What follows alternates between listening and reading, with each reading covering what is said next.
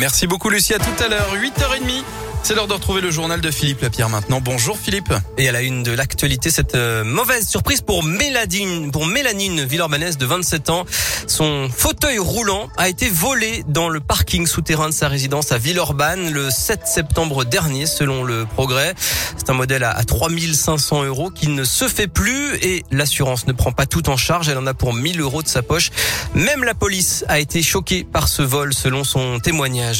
Dans l'actu également, le coup de gueule de Bruno Bernard, toujours dans le progrès. Ce matin, le patron de la métropole de Lyon menace d'attaquer l'État s'il ne donne pas les moyens de contrôler la ZFE, la zone à faible émission. C'est une compétence de l'État, hein, mais la préfecture dit tout simplement ne pas avoir assez de policiers.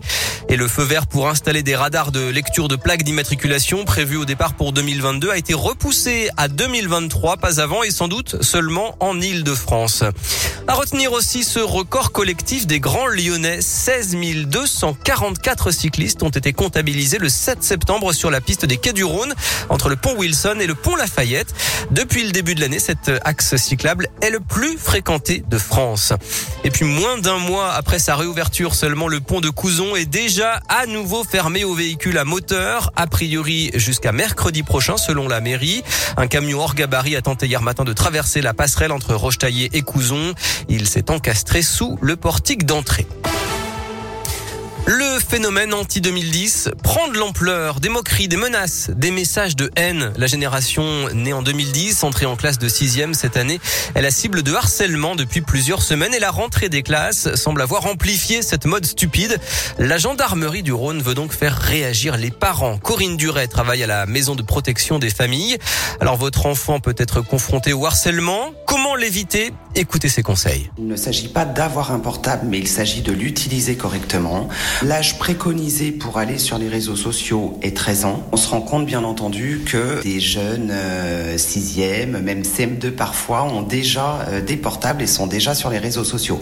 Donc tout ça, c'est pas interdit. Néanmoins, il est très important qu'il y ait un contrôle parental, que les parents puissent s'aguerrir et euh, un petit peu dénicher des informations sur l'utilisation de ces réseaux sociaux pour pouvoir mieux contrôler leurs enfants. Et on rappelle que non seulement l'enfant harceleur doit répondre de ses actes en justice, mais que la responsabilité pénale et financière des parents est aussi engagée. Et justement, la gendarmerie et e-enfance ont annoncé hier un partenariat. L'association de protection de l'enfance forme les gendarmes aux violences dont les mineurs peuvent être victimes sur Internet. Elle peut aussi signaler et supprimer des contenus illégaux. Le foot, c'est Lyon-Lorient demain à 21h à Dessine pour la huitième journée. Sans Moussa Dembélé, le buteur à nouveau blessé qui sera absent plusieurs semaines. Et puis la préfecture a interdit le déplacement des supporters lyonnais à Saint-Etienne pour le derby le 3 octobre à cause des risques de troubles graves à l'ordre public. Euh, tiens Guillaume, ça va mieux vos problèmes de relation avec vos voisins ces derniers temps Arrêtez de répondre des fausses rumeurs, tout va bien avec mes voisins. Et eh oui, c'est aujourd'hui la fête des voisins, l'occasion d'aller un petit peu plus loin que le traditionnel bonjour bonsoir. Euh, partager un petit apéro, pourquoi pas. Est-ce que vous allez participer cette année? C'est la question du jour sur radioscoop.com. Euh, pour l'instant, il n'y a pas une grosse participation d'après les, les, premiers votes. C'est sûr. Déjà quand ça se passe en mai, on le fait pas, donc. Euh... Eh oui.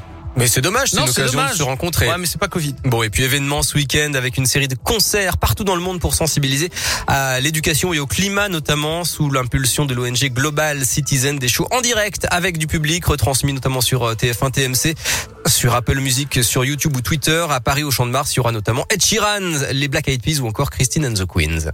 Merci beaucoup Philippe, à tout à l'heure. À plus tard.